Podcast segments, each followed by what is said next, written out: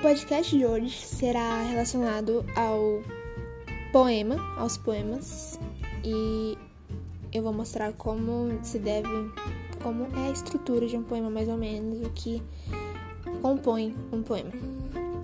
Então, primeiro de tudo, a gente tem que saber o que é o poema. A palavra poema deriva do verbo grego poem, que significa fazer, criar, compor, né? E o poema é um gênero textual relacionado com gêneros literários, então é impossível dissociar o poema da literatura. Ele pode ser escrito conforme rígidas normas, os poemas de forma fixa ou em versos livres, nos quais mais valem as imagens do que a métrica. Há poemas em prosa, bem como poemas que alinham elementos visuais à linguagem verbal, contrariando assim a ideia de que o poema deve prender-se a regras como métrica ou rimas. Nesse podcast, iremos falar sobre os quatro tópicos principais para a construção de um poema, que são os versos, as estrofes, a rima, o ritmo e a estrutura de um poema.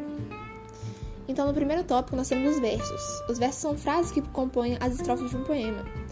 Eles podem ser classificados em diferentes formas, e uma dessas é o quantas sílabas poéticas possuem um verso.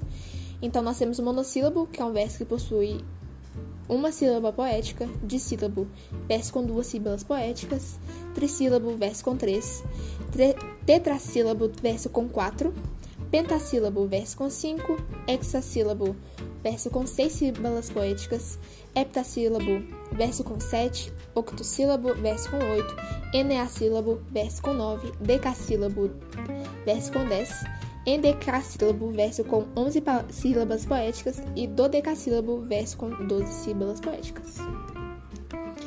Os versos também possuem métrica, então, de acordo com essas métricas, dessa métrica do verso, ele também é classificado. Ele é classificado de três formas diferentes, como versos regulares, versos livres e versos brancos.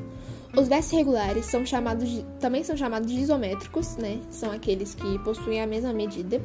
Os versos livres são chamados de versos heterométricos, então eles podem ser chamados de livres e heterométricos, e são aqueles que possuem medidas diferentes, ou seja, são irregulares, e os versos brancos são chamados de versos soltos também, e são aqueles que não apresentam esquemas de rima, no entanto, podem apresentar métrica. Então eles não, eles não apresentam nenhuma rima, mas eles também podem apresentar métrica. E assim como os versos, as estrofes, né, que é o nosso segundo tópico, também são classificadas. Então, ela pode ser classificada de acordo com quantos versos cada estrofe tem. Então, monóstico, estrofe com um verso, dístico, estrofe com dois versos, terceto, estrofe com três, quadra ou quarteto, estrofe com quatro, quintilha, estrofe com cinco versos, sextilha, estrofe com seis versos, septilha, estrofe com sete versos, oitava, estrofe com oito, nona, estrofe com nove e décima, estrofe com três, dez versos. Então, os versos também possuem métrica. Então, cada verso. as estrofes também possuem métrica. Então, com cada. De acordo com a métrica de cada estrofe, ela pode, também pode ser classificada em, três tipos. Existem as estrofes simples, né? Poema composto com diversos que possuem a mesma medida. Estrofes compostas são poemas que agrupam versos de medidas diferentes. Estrofes livres são o agrupamento de versos sem rigor métrico. Então, elas têm relação né, com a classificação de métrica também dos versos.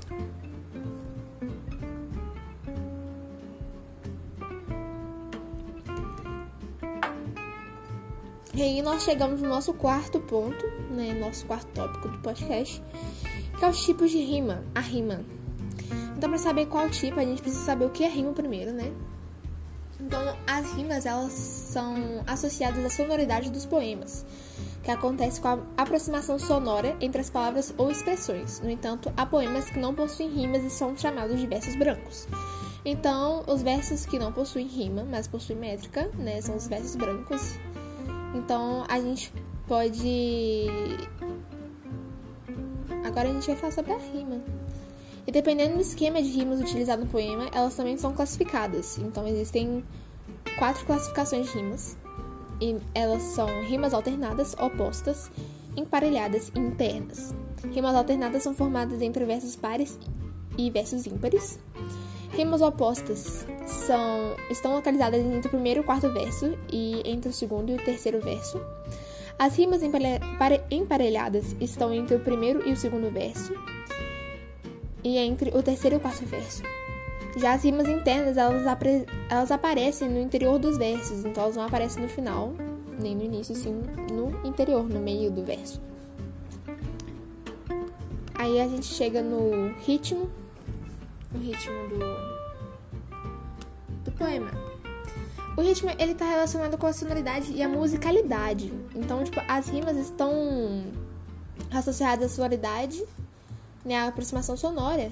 Já o ritmo, ele tá relacionado à sonoridade e musicalidade presente nos poemas. Então, ele é um elemento muito importante, produzido de maneira intencional de acordo com as palavras escolhidas pelo escritor.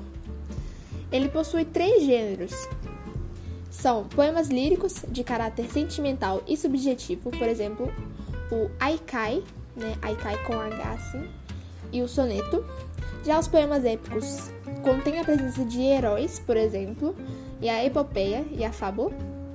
Já os poemas narrativos feitos para serem encenados, por exemplo, os autos e as farsas.